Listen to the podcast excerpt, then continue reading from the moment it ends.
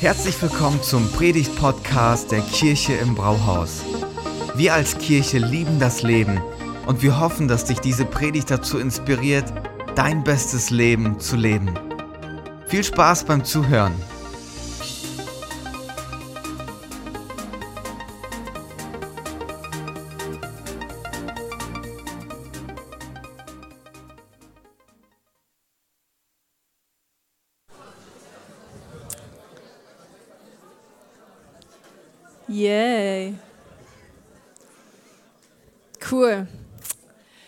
Schön euch zu sehen. Ja. Also, mich würde mal interessieren, wer hier ein Dialekt spricht. Es gibt ja Schwäbisch, es gibt Fränkisch, Kölsch. Wer spricht einen deutschen Dialekt? Aha, nicht so viele, aber einige. Genau, weil das bestätigt ein bisschen meine Theorie. Wir sind ja hier äh, Großregion Hannover, nicht so weit weg von Hannover und es soll ja die ähm, Region sein, wo das Hochdeutsch sozusagen am reinsten ist. Also kein Dialekt. Ähm, genau, und wir in Gifhorn, wir sind ja richtig nah dran. Das heißt, okay, wir haben hier nicht so viel Dialekt vorhanden. Aber kennt ihr das? Ihr seid irgendwie ne, in eurem Alltag unterwegs und auf einmal hört ihr so einen ganz spezifischen Dialekt, den ihr kennt und dann so, uh, diese Person kommt aus dieser Region und dann fühlt ihr euch auf einmal ganz zu Hause. Mir geht's so, wenn ich jemand ähm, Hohenloisch sprechen höre. Hohenloisch ist äh, da, wo meine Eltern leben, ähm, in der Region Heilbronn, ganz groß grob. Und wenn damit jemand hier ankommt, dann fühle ich mich total hineinversetzt und dann freue ich mich, weil das sagt mir aus, diese Person kommt aus dem Hohenlohe-Kreis. Und unsere Worte, also wie wir etwas sagen, sagt ja ganz viel darüber aus, wo wir herkommen, ähm, aber natürlich auch, was wir sagen. Ihr merkt so, ne, je länger ihr mit einer Person unterwegs seid, dann merkt man so, ah, okay, das sind seine Hobbys, das beschäftigt sie und dann merkt man, okay, was im Herzen dieser Person ist. Und das hat schon Jesus gesagt, ähm, davon, wo das Herz voll ist, davon geht der Mund oder davon redet der Mund. Also, wie wir etwas sagen, was wir sagen, ähm, beschreibt, wo wir herkommen, was uns ausmacht, aber so viel mehr noch. Und darum geht es heute. Ähm, wusstest du, jeden Tag sprichst du ungefähr 16.000 Worte. Manche mehr, manche weniger. Äh, ja, genau, ihr lacht. Ich glaube, ich weiß, was ihr denkt. Ähm, Genau, und Gott sagt uns, dass wir eine unglaubliche Macht und Einfluss haben können mit diesen Worten, die wir sprechen und wo wir sie einsetzen. Und ich habe dafür ein Beispiel mitgebracht. Ich liebe das Spiel Carcassonne. Kennt es jemand? Ja, Carcassonne, ich glaube, es ist mein Lieblingsspiel. Ich liebe das. Es ist richtig entspannend, je nachdem, mit wem man spielt. Aber ähm, in diesem Spiel geht es darum, also jeder zieht drei rum eine Karte und dann muss man ähm, Karte für Karte eine Straße bauen oder eine Burg oder Kloster sammeln oder Wiesen bauen und so weiter. Und man kann dann bei jeder Karte, wo man quasi einnehmen möchte, ein Männchen draufsetzen in deiner Farbe. Und natürlich kann man bei jeder Karte ein Männchen setzen, so ganz wahllos, aber das wäre natürlich nicht so schlau und dann hätte man schnell keine Männchen mehr. Ähm, und stell dir vor, Genauso wäre das mit deinen Worten, also die Worte, die du jeden Tag sprichst und wo du die einsetzt und was du sagst. Das hat wahnsinniges Potenzial und ganz viel Kraft. Und Gott gebraucht unsere Worte, um sein Königreich zu bauen. Also jetzt noch mal in Carcassonne gesprochen, um seine Burg zu bauen oder was auch immer.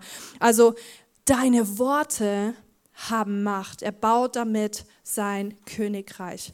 Und heute schließen wir diese Kolosserreihe ab. Und die letzten drei Wochen waren krass, oder? Wir haben gemerkt, okay, da steckt so viel in diesem Brief drin und wir sind ja nicht mal Vers für Vers, sondern wir haben immer nur so einen kleinen Abschnitt. Und ich gebe uns noch mal so eine ja, Recap. Wir haben gehört, Jesus ist mehr, als du je zu träumen gewagt hast. Deswegen dürfen wir uns tief in ihm verwurzeln, zur Reife gelangen und stabil als Christen werden. Und genau deswegen dürfen, darfst du werden, wer du bist. Du darfst den Lifestyle von Christi anziehen, damit unterwegs sein Und heute geht es darum, dass unsere Worte, die wir in diesem Lifestyle sprechen, Macht haben und was sie bei Gott bewirken können. Und das sind vier Punkte. Und wir lesen jetzt zusammen diesen Text von Paulus. Und vielleicht hast du schon gemerkt, Paulus ist so richtig inhaltlich kondensiert. Also seine Sätze sind richtig gepackt mit Inhalt. Deswegen brauche ich jetzt deine Aufmerksamkeit. Wir lesen den einmal komplett zusammen. Kolosser 4, 2 bis 6. Betet mit aller Ausdauer, voll Dankbarkeit gegenüber Gott und ohne in eurer Wachsamkeit nachzulassen. Tretet auch für uns ein, wenn ihr betet. Bittet Gott, uns eine Tür für seine Botschaft zu öffnen. Dann können wir das Geheimnis weitergeben, das Christus uns enthüllt hat und für das ich im Gefängnis bin. Betet, dass ich meinen Auftrag erfüllen und dieses Geheimnis klar und verständlich verkünden kann. Verhaltet euch klug im Umgang mit denen, die nicht zur Gemeinde gehören. Wenn sich euch eine Gelegenheit bietet, euren Glauben zu bezeugen, dann macht davon Gebrauch. Eure Worte sollen immer freundlich und mit dem Salz der Weisheit gewürzt sein. Dann werdet ihr es auch verstehen, jedem, der mit euch redet, eine angemessene Antwort zu geben. Puh, krasser Text. Ähm, und der erste Punkt, den ich hier rausnehmen möchte, ist, deine Worte bewegen Gottes Herz.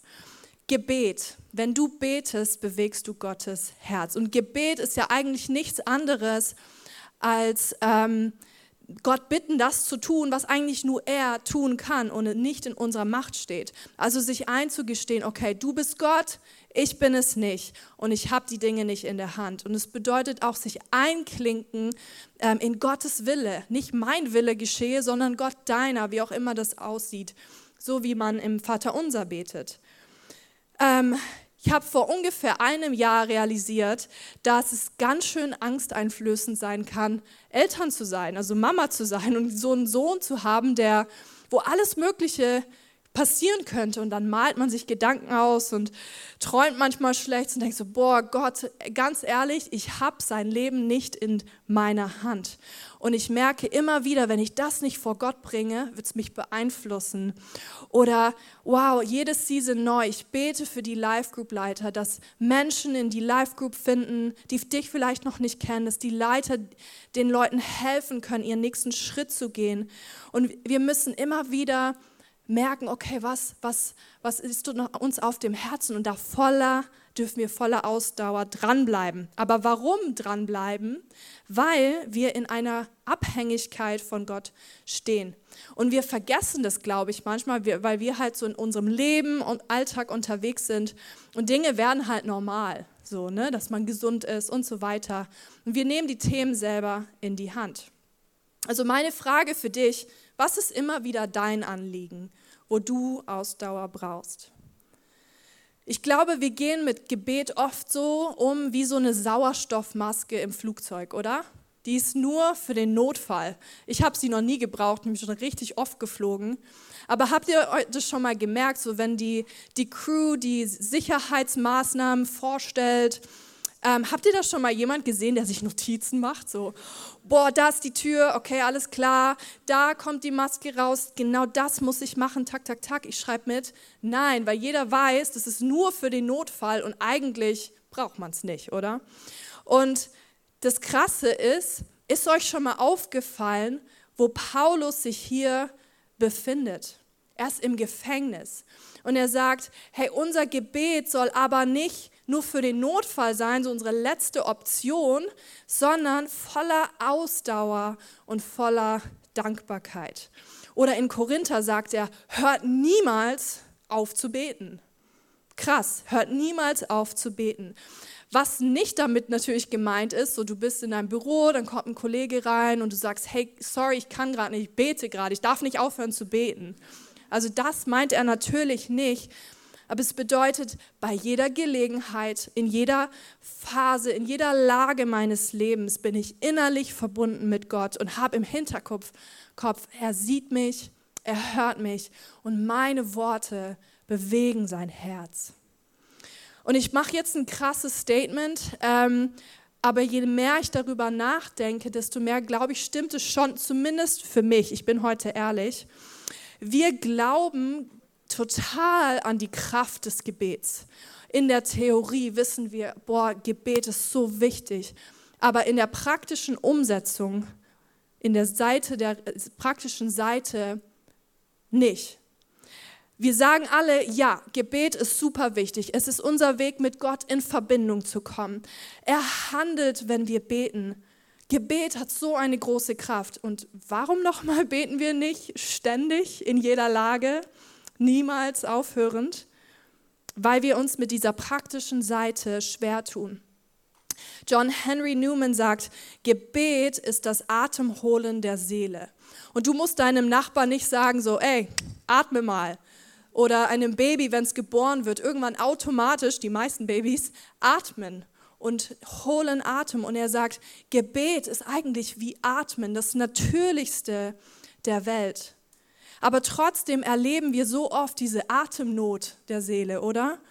Wir, wir, wir vergessen eigentlich, uns an Gott zu wenden. Und es gibt in den USA gibt es so, eine, so ein Statistikteam, die heißen Barner. Und da geht's, also die machen quasi im christlichen Kontext Statistiken und es ist super, super spannend. Und es ist zwar in der USA durchgeführt, aber ich würde sagen, vielleicht sind wir gar nicht so weit weg entfernt, weil wir in der westlichen Welt leben. Und die haben herausgefunden nach vielem Research, ähm, jeder Christ betet ungefähr eine Minute täglich oder weniger. Puh, das ist ganz schön wenig. Ähm, aber wir merken so, ja, stimmt, wir, wir leben unseren Tag und wann denken wir an Gott? Und 42 Prozent sagen, oh, es fehlt mir richtig schwer, regelmäßig Bibel zu lesen und zu beten. Und 63 Prozent sagen, wenn ich bete, bin ich einfach super schnell abgelenkt. Und da muss ich sagen, da bin ich voll dabei. Ich kann mich da voll identifizieren. Das ist ganz ehrlich meine Baustelle. Ähm, aber ich glaube, dass das kein neues Problem oder ja, Baustelle unserer heutigen Zeit ist. Ähm, so in etwa, oh, sollen die Christen im ersten, äh, 21. Jahrhundert sich mal irgendwie zusammenreißen, und auf die Reihe kriegen, mehr zu beten. Nein, die engsten Freunde von Jesus hatten damit zu kämpfen. Sie selbst merken, irgendwie fällt es uns schwer. Und in Lukas 11, Vers 1 sagen sie, Herr, lehre uns zu beten. Also nicht in erster Linie lehre uns, welche Worte wir gebrauchen sollen, sondern lehre uns, wie können wir beten. Und woran kann das jetzt liegen? Und ich habe uns mal zwei Gründe mitgebracht, warum, glaube ich, viele von uns es schwer haben, immer wieder in Ausdauer im Gebet dran zu bleiben, so wie Paulus uns hier ermutigt. Das erste ist ein verzerrtes Gottesbild. Ich glaube, viele von uns denken, warum sollte ich meine Zeit damit verbringen, Gott zu sagen, was er sowieso schon weiß? Also, warum muss ich Gott damit volltexten, was er ja schon längst im Blick hat? Aber ich glaube, die Realität ist, oder ich weiß, Gott ist nicht müde, ähm, uns zu hören. Er liebt es, er feiert es, wenn wir unsere Anliegen in unsere Worte packen und er freut sich darüber. Und deswegen dürfen wir uns fragen, okay, wie sehe ich Gott eigentlich? Ist er für mich irgendwie weit weg, desinteressiert? Denke ich so, boah, der ist sowieso beschäftigt. Und ich habe vor, ja, ich glaube vor so drei, vier Jahren habe ich es einmal, es war so ein richtig Aha-Moment für mich. Ich habe gebetet und ich habe gemerkt, wie sehe ich Gott gerade? Ich, ich habe das Gefühl, immer wenn ich bete, er ist weggedreht. Er ist mit so viel mehr beschäftigt. Ich meine, er hat die ganze Menschheit im Blick. Er handelt auf der ganzen Welt jeden Tag so viele Nöte, die es gibt, die größer sind als meine. Ich meine, warum sollte er dann mich und meine kleine Welt im Blick haben und mir zuhören? Und ich habe in dem Moment, es war wie so, als würde Gott mir sagen, weißt du was, Stella, ich bin, obwohl die Welt so groß ist, ich bin dir immer zugewandt. Jede Sekunde deines Lebens schaue ich dich an und warte darauf, was hast du mir zu sagen. Ich warte darauf, dass du mich, dich mir zuwendest. Auch wenn es gebetslose Phasen gibt, ähm, wenn du mal nicht die Worte findest, ich schaue dich an. Und ich liebe diesen aaronitischen Segen. Der Herr erhebe sein Angesicht auf dich, weil das spiegelt wieder, das ist Gottes Haltung für dich. Und wenn ich Leo ins Bett bringe, dann bete ich das mit ihm. Ich finde es so schön. Wir dürfen Gott so sehen. Er ist nicht mit anderem beschäftigt, wenn wir beten, sondern er ist da und er wartet. Und wenn wir mit unseren Kleinigkeiten dann beten, dann treten wir ein in die Größe von Gott. Ja. Der zweite Grund ist, warum uns es, glaube ich, oft schwer fällt, ist Gemütlichkeit. Und Jesus selbst sagte das so, hey, der Geist ist willig, so ihr wisst, so ja, beten ist richtig gut, aber eure menschliche Natur oder das Fleisch, wie er sagt, ist schwach. Also ich, mir geht so, ich will Gott näher kennenlernen, Zeit mit ihm verbringen und in meinem Kopf weiß ich, das bewirkt ganz viel. Aber was passiert? Es gibt so viel in dem Moment, was dann irgendwie angenehmer ist.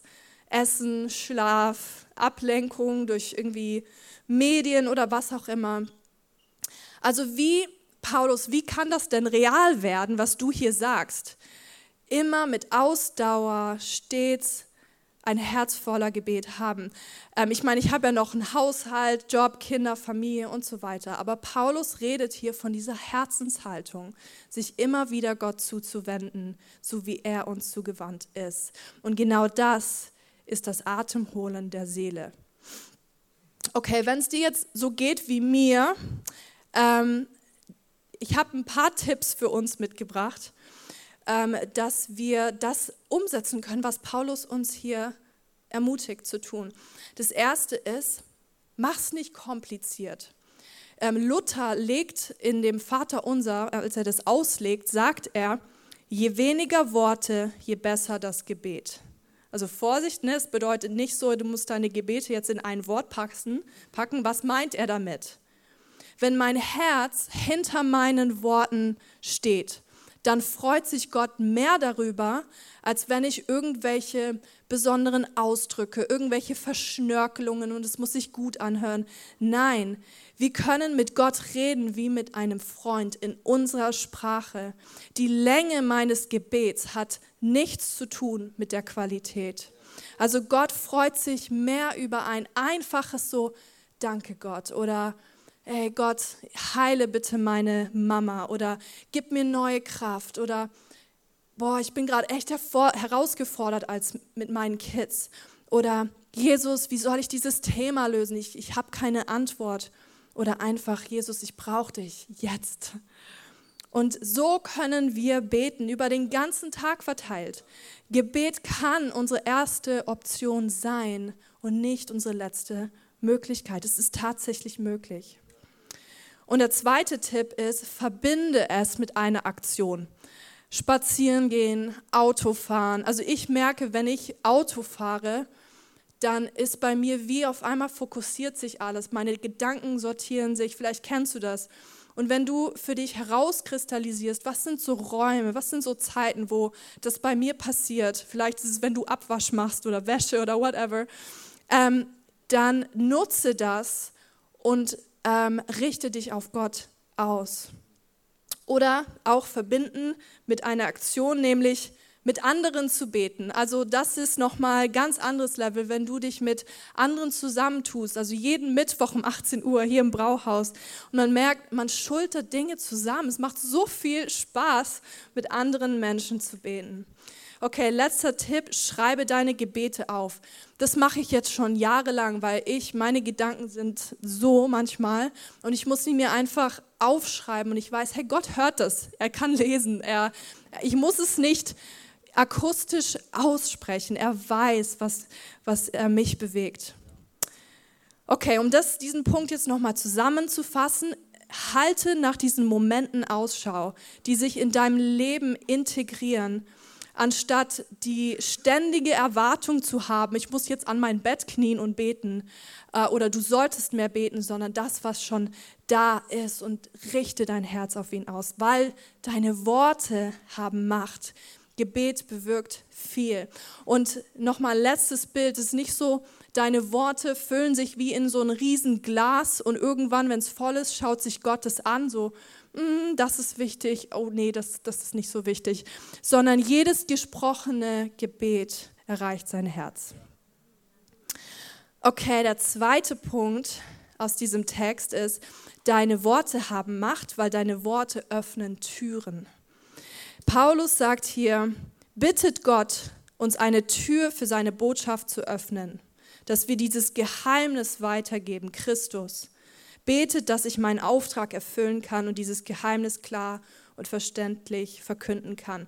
Und fällt dir auf, Paulus wird sehr spezifisch. Er sagt nicht einfach nur, liebe Kolosser, betet für mich, sondern er gibt hier klare Anliegen.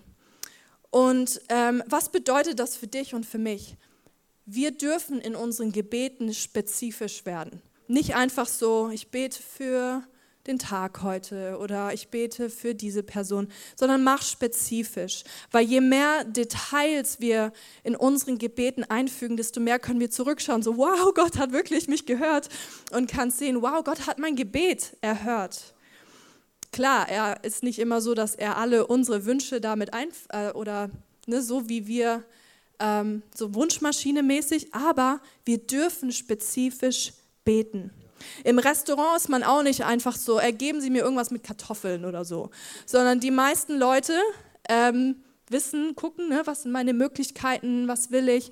Manche auch ein bisschen too much, so ähm, ich hätte gerne Bratkartoffeln mit Speck und dann möchte ich anstatt Pfeffer bitte Muskatnuss und das Ei obendrauf sollte so flüssig sein, dass wenn ich reinpiekse, dann fließt es runter.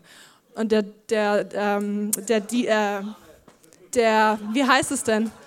Die Bedienung, die denkt so, oh, okay, was? Also wir, wir, wir sind lieber spezifischer als unspezifisch. Und genau so ermutigt Paulus uns, betet für was? Für offene Türen. Das heißt, deine Worte haben die, die Macht, Türen zu öffnen, Dinge in der geistlichen Welt vorzubereiten, sodass ja, Türen aufgehen. Okay, du denkst, was, was für Türen, wovon redest du? Herzenstüren in erster Linie. Hey, als du und ich weit weg waren von Gott, wenn uns jemand vielleicht gesagt hätte, so, hey, Gott liebt dich, hat einen Plan mit deinem Leben, so, ja, sag mir was Neues oder sag mir was anderes. Was musste passieren? Unser Herz musste weich gemacht werden, wie so ein Feld, Feld geflügt wird, so musste dein und mein Herz weich gemacht werden, locker. Und ich wette mit dir, jemand hat für dich gebetet und gesagt, Jesus, ich wünsche mir, dass diese Person dich kennenlernt. Für wen betest du regelmäßig? Oder anders gefragt, bei wem ist Gott so gerade am Herzen dran, weil du nicht locker lässt, für offene Türen zu beten? Okay, was sind noch offene Türen? Türen der Möglichkeiten. Ähm, Paulus sagt hier, hey, ich wünsche mir das Geheimnis Christi, dass das nicht länger ein Geheimnis bleibt. Er möchte nicht einfach nur so einen guten Eindruck hinterlassen im Gefängnis, so, ach Paulus, der war immer so freundlich, der hat Lieder gesungen, der hat mit irgendjemand geredet, der nicht da war. Ähm, der hat einfach so einen Frieden ausgestrahlt. Nein, Paulus sagt, hey, ich möchte eine ganz klare Gelegenheit. Hier kann ich meine Geschichte erzählen, sagen, da ist ein Gott, der hat ähm, seinen Sohn hingegeben, der ist für uns gestorben, Jesus, damit wir ewiges Leben haben. Also in ganz großer Klarheit. Also Paulus war eigentlich so ein richtiger geistlicher äh, Möglichkeitsdenker. Was habe ich für Möglichkeiten? Und da werde ich investieren. Immer auf der Suche nach offenen Türen. Und ich habe uns hier jetzt mal so eine kurze Timeline mitgebracht, um euch ein bisschen zu helfen, wo befindet sich Paulus eigentlich gerade so, als er Kolosser schreibt? Und er ist hier, ähm, das ist während seiner dritten und letzten Missionsreise, ähm, also ne, es gab nur drei, also Paulus wusste schon, wer er war und welche Kraft auch seine Worte haben und deswegen bittet er ne, für offene Türen. Also er war in Asien unterwegs, das könnt ihr in Apostelgeschichte 16 nachlesen und da steht, es kam eine geschlossene Tür nach der anderen. Also er wusste, nein, hier darf ich nicht durchgehen. Ähm, und dann hat er quasi so einen Eindruck, dass er in Mazedonien eine Kirche gründen soll. Das macht er, geht sofort hin. Dann ähm, gründet er eine Gemeinde. Später hat er die Möglichkeit, nach Jerusalem zu ähm, reisen und alle sagen, nein, mach's nicht, die Juden hassen dich da, die werden dich bestimmt verhaften. Und Paulus sagt, ja, genau deswegen werde ich nach Jerusalem ähm, reisen, weil wenn ich verhaftet werde, gibt es Drama auf der Straße, es sammelt sich eine Menschenmenge und ich habe die Möglichkeit zu predigen. Und es ähm, na, ist eine offene Tür. Das passiert tatsächlich, er wird verhaftet, kommt zwei Jahre ins Gefängnis in Caesarea, wird dann mit einem Schiff verschifft nach Rom und ist dort nochmal zwei Jahre im Gefängnis und im Hausarrest in Rom. Und da schreibt er Kol den Kolosserbrief in dieser Zeit des Gefängnis, ähm, Gefangennahme und sagt, hey, betet für ähm, offene Türen. Also er hätte eigentlich auch sagen können, hey, betet, dass ich irgendwie aus dieser Lage rauskomme, betet, dass ich aus dem Gefängnis rauskomme. Aber Paulus war es wichtiger, ähm, dass geistliche Türen aufgehen, als dass seine wortwörtlichen Zelltüren aufgehen. Krass, oder? Und was waren noch offene Türen für Paulus? Wenn man jetzt so einen Schritt zurück, ihm war das wahrscheinlich gar nicht bewusst, aber jetzt im Nachhinein, in dieser Zeit im Gefängnis schrieb er vier Briefe im Neuen Testament. Kolosser, Epheser, Philippa und Philemon. Ich meine, Gott sei Dank, oder? War der im Gefängnis. Ähm, so eine Segenspur hat er hinterlassen und diese Briefe hätte er wahrscheinlich gar nicht geschrieben, wäre er nicht im Gefängnis gewesen mit Milliarden von Menschen, die berührt werden von Gottes Wort, weil dieser Mann im Gefängnis saß. Die zweite Tür ist, dann in Rom später war er ähm, unter Hausarrest und das bedeutet, der war an einen römischen Soldaten gekettet.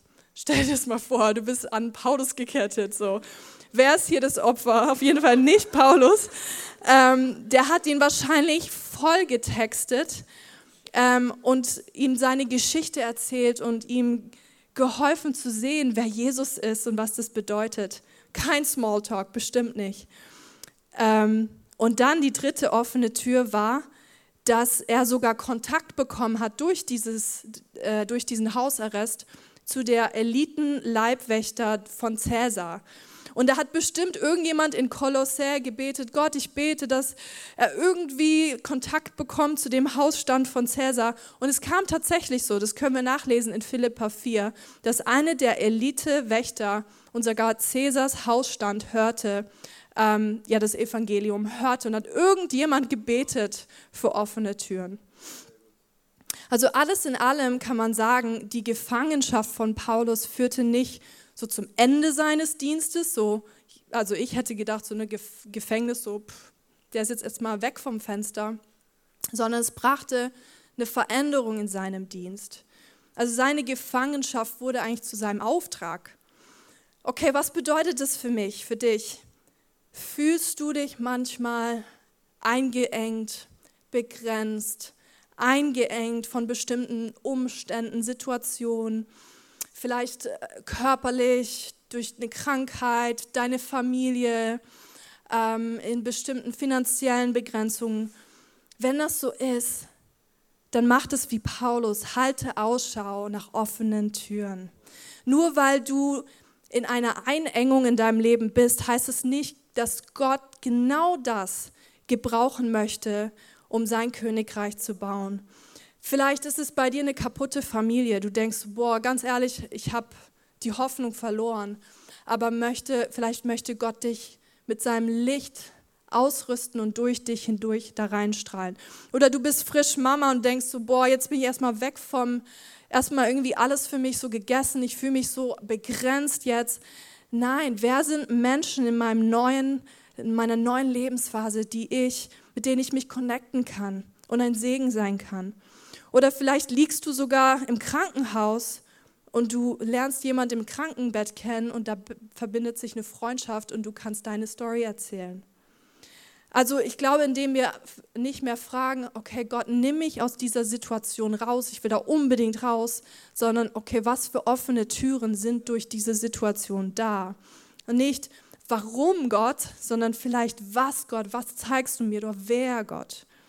Und ganz oft glaube ich, dass wenn Gott eine Tür zumacht, dann macht er eine andere wieder auf. Und Paulus war so erfolgreich als, als ja, Königreichbauer für Gott, weil so viele Menschen für ihn gebetet haben.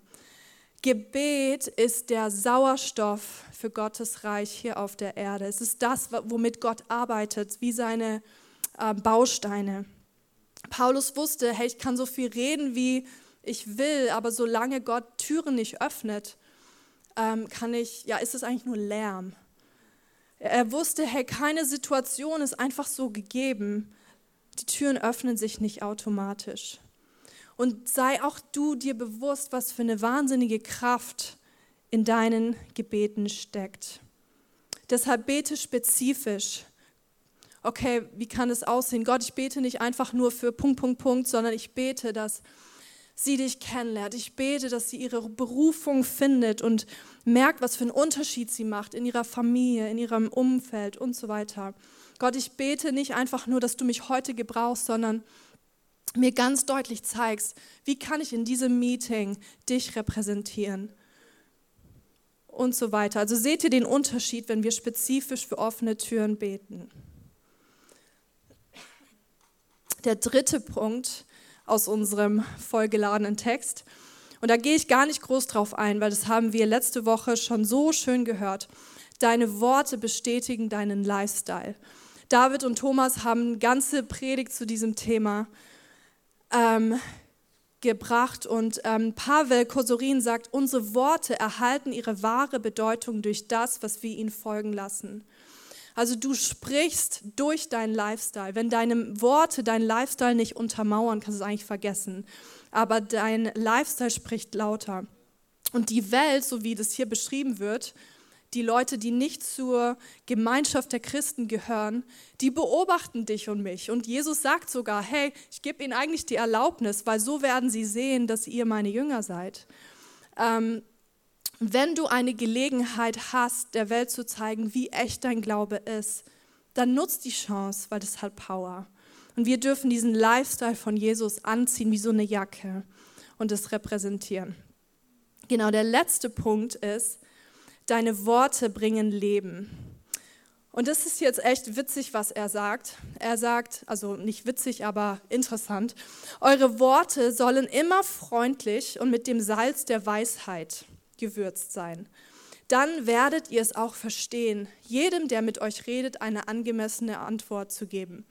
Und in der Elberfelder steht, euer Wort sei alle Zeit in Gnade, aber mit Salz gewürzt. So, was? Ist die Gnade ein Steak und ich sollte es mit Salz würzen? Also, ich finde es bildlich richtig interessant. Was meint Paulus? Voller Gnade sollen unsere Worte sein. Was bedeutet das? Ausgeglichen, respektvoll, ehrlich, rein, richtig, liebevoll. Und wenn, wenn wir Jesus Geschenk der Gnade für uns bekommen haben, dann sollten wir eigentlich die gnadenreichsten Menschen dieser Welt sein, oder? Letzte Woche haben wir gehört, Jesus hat wie so einen Kleiderschrank für uns. Wenn wir Freundlichkeit brauchen, dann gehen wir hin, ziehen in seinem Namen Freundlichkeit an, weil er mit uns freundlich ist. Dann habe ich die Gnade, anderen so zu begegnen. Das spiegelt sich wieder. Also voller Gnade, aber mit Salz gewürzt. Salzig ist ja, was Salz, salzig ist, tut eigentlich weh. Salz in einer Wunde tut weh.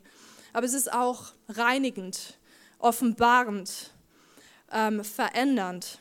Und Jesus ermutigt uns, Dinge in Liebe, Ausrufezeichen, anzusprechen, weil er weiß, seine Gnade überführt. Also durch unsere Worte können wir eigentlich Dinge adressieren, die nicht okay sind. Wir können, ähm, und das ist auch die, die Aufgabe der Kirche in der ganzen Kirchengeschichte immer gewesen, den Schmutz und die Verdorbenheit der Welt anzusprechen. Nicht, weil wir irgendwie besser sind, auf gar keinen Fall, sondern weil Gott eine Alternative gibt. Aber hier, Vorsicht, ein Herz verändern, das kann nur der Heilige Geist. Und deswegen koppel es immer mit deinem Gebet für offene Türen. Also voller Weisheit sollen unsere Worte sein.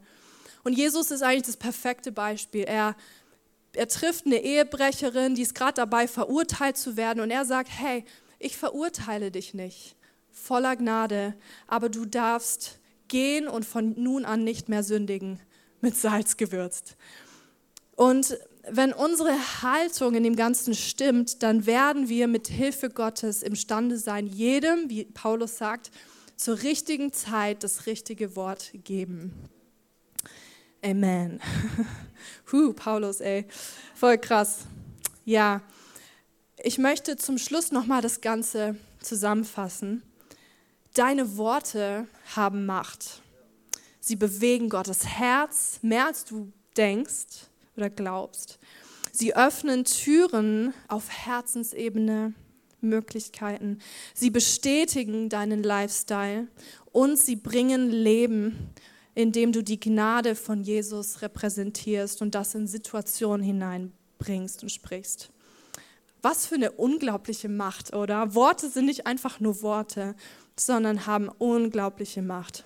Und vielleicht gibt dir Gott heute eine neue Leidenschaft zu beten. Mir ging es auf jeden Fall so in der Vorbereitung, dass so, meine Güte, Gebet ist so kostbar. Meine Worte, Gott, treffen an dein Herz. Und vielleicht möchte Gott dich ermutigen, bete spezifisch. Welche offene Tür ist in deinem Leben gerade sichtbar?